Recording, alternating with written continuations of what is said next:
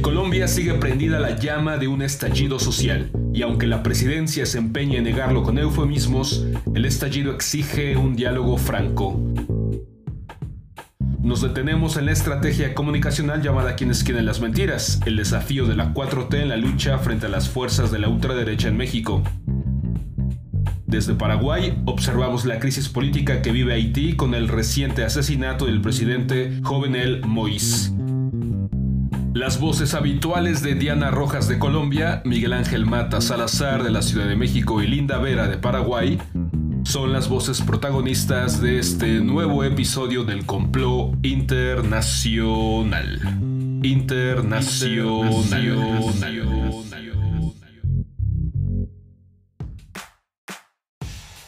Pesar de los constantes llamados al diálogo, el gobierno de Colombia se empeña en desconocer la salida más razonable al estallido social que vive el país y prefiere recluirse en un discurso evasivo. Hola, soy Diana Rojas y hoy quiero decir unas cuantas palabras sobre la poca voluntad de diálogo del gobierno de Colombia con los manifestantes del paro nacional.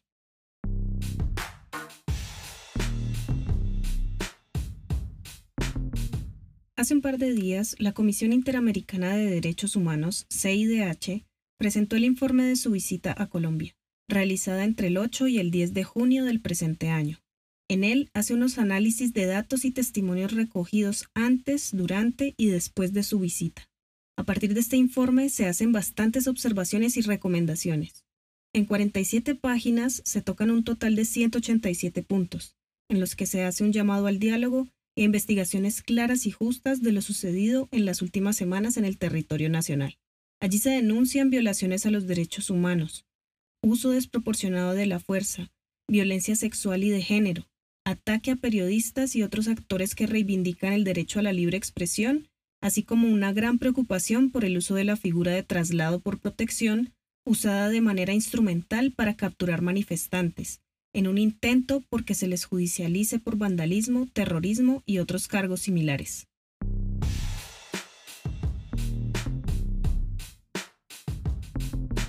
Y es que ya después de más de dos meses de protestas, movilizaciones y manifestaciones de todo tipo, el presidente Duque, quien debería encabezar algún tipo de diálogo, sigue haciéndose el de los oídos sordos. En su papel actoral habitual de presidente de juguete, hombre inexperto que no sabe lo que hace, o mejor dicho, de emprendedor amateur de la industria, salió a negar en declaración pública que existiera un tal estallido social. En un acto parecido al de Juan Manuel Santos en el 2013, negando la existencia del paro nacional agrario, Iván Duque desconoció la existencia de un estallido social en la actualidad. Al respecto, dijo lo siguiente. Mientras hay algunos que quieren ser pirómanos electorales y viendo a ver de dónde dividen a la sociedad y dónde generan lucha de clases, y hablan del estallido social para generar esa pugnacidad, yo lo que estoy viendo hoy acá es esa Colombia de futuro y emprendedora, que es la del estallido de la creatividad, del emprendimiento, de crear y no destruir. El presidente Iván Duque no solo se hace de oídos sordos, sino que también se hace el ciego. ¿O acaso no vio las banderas rojas que durante el primer encierro de la pandemia salieron en las ventanas de las casas de muchas familias colombianas?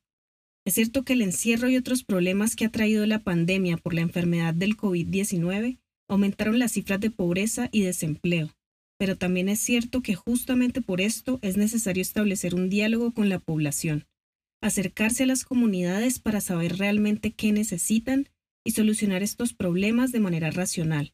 Por el contrario, Duque ha optado por acabar con la poca confianza que podría tenerle la población al enfrentar las manifestaciones sociales con represión, violencia y estrategias de judicialización que muchas veces carecen de sustento.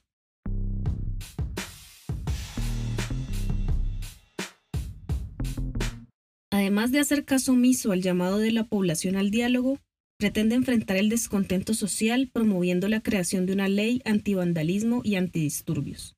Esta estrategia perversa y mezquina, contraria a la concertación, tiene una explicación central. El próximo año iremos a elecciones, así que todas y todos los actores políticos representativos en el escenario nacional están jugando a favor de sus estrategias electorales para marzo del 2022, y eso incluye a otros miembros de su partido político.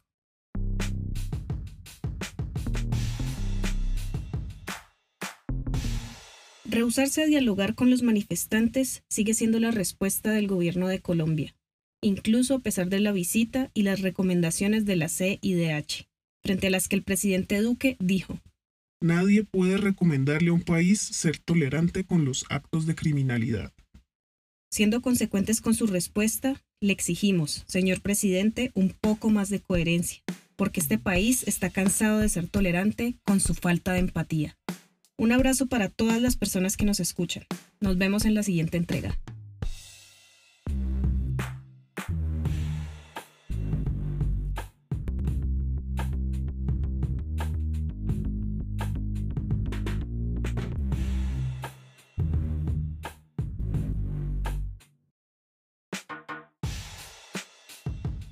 Del complot internacional desde México los saluda Miguel Ángel Mata Salazar para hablar en este episodio de la estrategia de comunicación del presidente mexicano Andrés Manuel López Obrador, llamada quién es quién en las mentiras, como un nuevo proceso político comunicacional entre el poder y los medios de comunicación.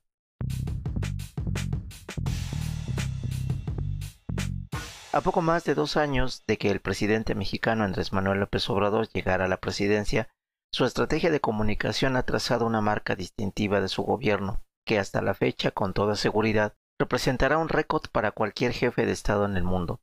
657 conferencias de prensa entre las 7 y las 10 de la mañana de lunes a viernes, mejor conocidas en mi país como la mañanera.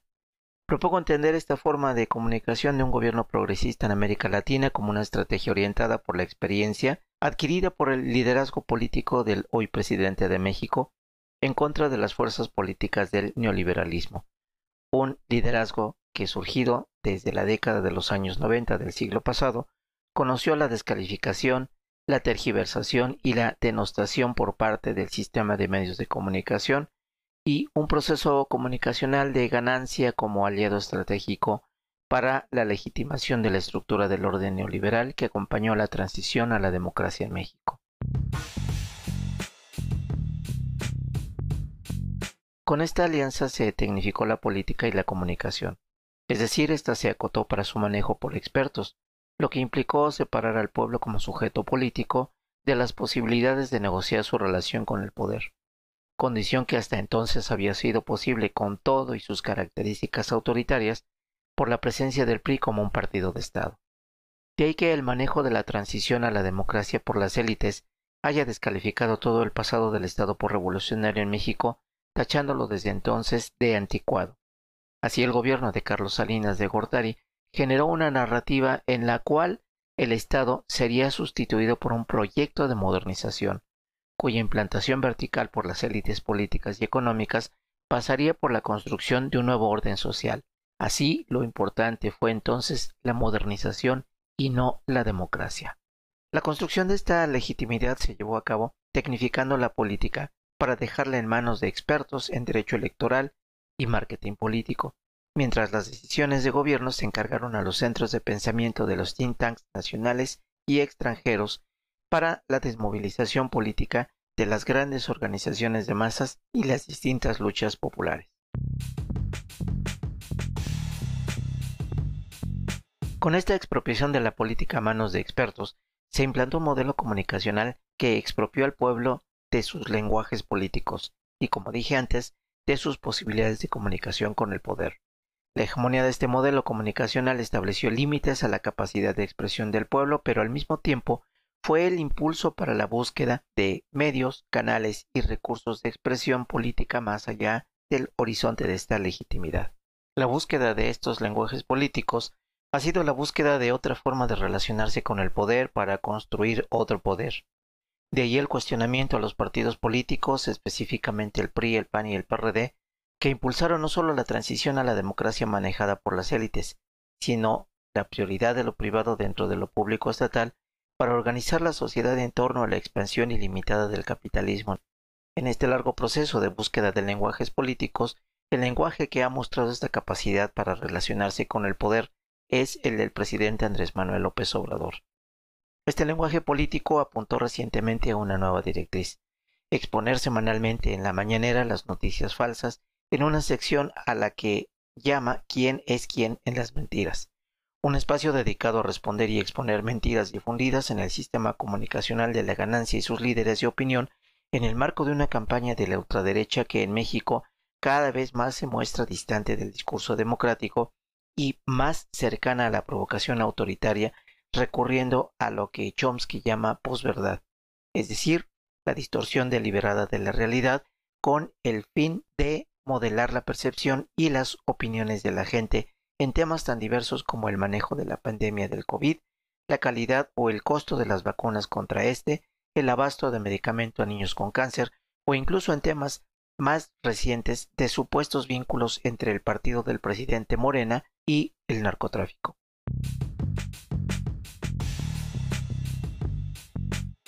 Si ya la mañanera representa la crisis del modelo comunicacional neoliberal, este nuevo ejercicio para la exposición de mentiras en el ecosistema de medios de comunicación la profundizará, ya que la comunicación que en esta sección se ha propuesto no opera bajo la racionalidad del proceso comunicacional de la ganancia, sino de un lenguaje político que se presenta como pensamiento que propone al pueblo como sujeto político con posibilidades de negociar su relación con el poder.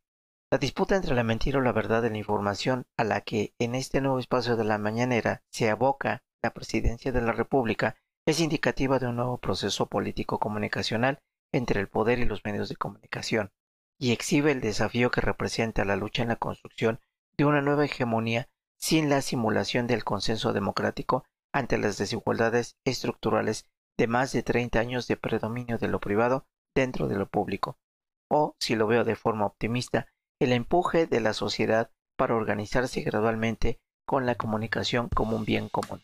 Gracias por escucharme y hasta la siguiente.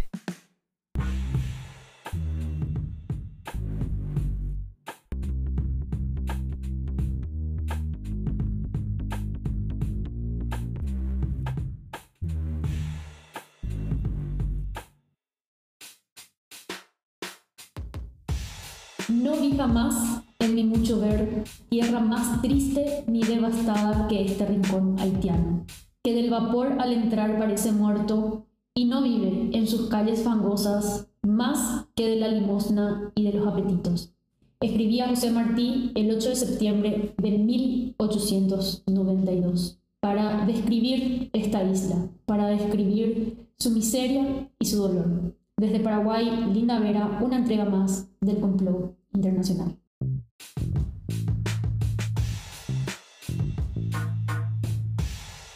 Vamos a hablar de Haití, vamos a compartir algunos datos sobre Haití y lo vamos a hacer porque esta semana ha sido asesinado el presidente haitiano Jovenel Moïse. Este asesinato representa el fin y el origen de otro círculo de crisis que parecen no acabar. Queremos que nuestra audiencia pueda comprender mejor dónde se sitúa Haití y por qué Haití no ha podido salir de una serie de letargos crisis humanitarias y ambientales que acechan desde ya hace bastante tiempo, incluso siglos, a este país del Caribe. Y por sobre todo porque las noticias de Haití parecen no tener ninguna repercusión en las noticias internacionales del resto de los países de América Latina. Pareciese que esta noticia o las crisis que en general vive Haití desde siempre no son tan relevantes ni importantes para nuestros gobiernos en función de apoyo, en función de posicionamientos, en función de decir algo a la comunidad internacional sobre lo que sucede en Haití.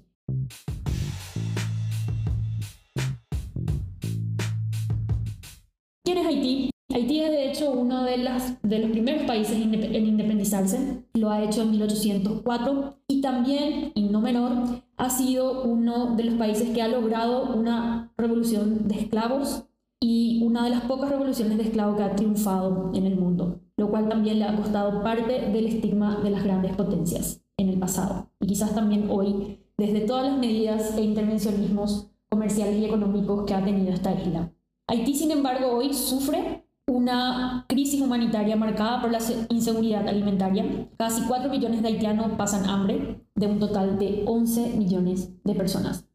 Quinto de la población, aproximadamente 2 millones de personas, se han visto forzados a emigrar de Haití y son generalmente los haitianos quienes ejercen las peores formas de esclavitud moderna en los países a donde migran. Ya hace 11 años también el país fue devastado por un desastre natural, por un terremoto de magnitud 7 eh, y fue uno de los sismos más graves desde 1842. Cabe resaltar que Haití también es una isla que por su ubicación es altamente vulnerable a este tipo de desastres naturales y tiene pocas o nulas condiciones para reponerse en el poco tiempo. Del mismo modo, mencionemos que la cólera, una epidemia que nos parece prehistórica, histórica, por decirlo así, tuvo fuertes impactos en Haití Recientemente, en el año 2010, tan solo infectó a 520.000 personas y causó la muerte de aproximadamente 7.000 una breve reseña de los desastres que han provocado que Haití no haya podido salir en los últimos años de este círculo de crisis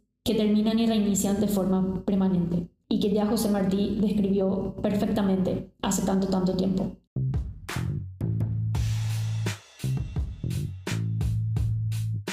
Sin embargo, hablemos del conflicto actual. Este conflicto que termina con el asesinato de Moïse tiene orígenes en el 2015, cuando el entonces presidente Martelli finalizó su gestión en unos polémicos comicios que obligaron al país a nombrar un presidente interino eh, de otro partido. Y no fue hasta un año después que las autoridades electorales reconocieron la victoria del actual asesinado presidente Moïse. El asesinato de Moïse se produce tan solo a dos meses de las elecciones presidenciales que estaban convocadas para el 26 de septiembre, unas elecciones en las que Moïse no podía ser candidato. Sin embargo, el presidente había convocado para la misma fecha un referéndum para aprobar una nueva constitución. Este proyecto no contaba con el apoyo de la oposición ni siquiera de la comunidad internacional. Las últimas informaciones hablan que los asesinos del presidente pertenecen a una agrupación de extranjeros que contaban con una base de apoyo eh, logístico y criminal de nacionales, por lo cual la investigación en los próximos meses será crucial para determinar qué otros intereses se han interpuesto en originar una nueva crisis política en Haití.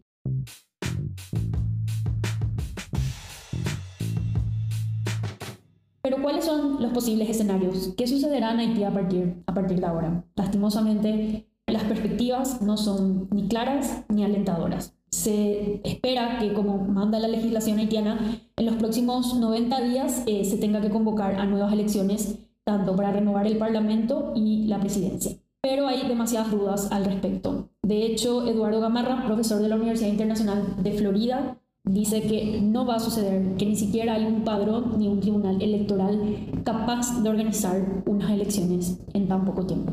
Lo grave de este contexto es que, como hemos visto en otros países y en otras partes del mundo, los grupos paramilitares, los grupos eh, criminales armados están creciendo en este contexto.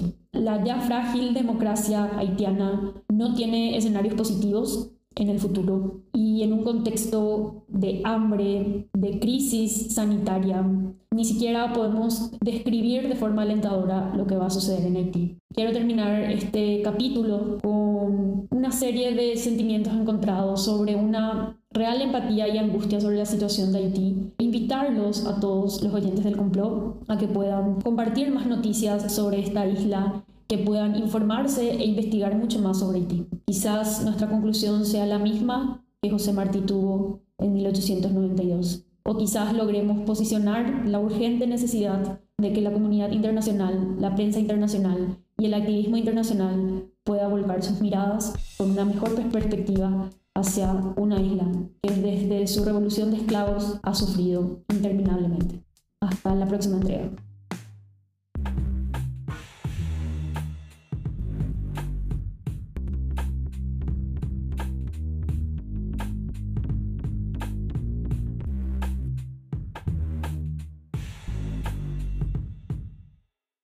Llegado así al término de este episodio. Ahora puedes contactarnos en Instagram siguiendo al Complot Internacional. No olvides suscribirte a nuestra frecuencia sonora en Apple Podcasts o en Spotify o en iBox o donde sea que escuches podcast. A nombre de las voces que hicieron posible este programa, gracias por dejarnos entrar hasta la intimidad de tus oídos. Nos escuchamos pronto, muy pronto, en el siguiente complot.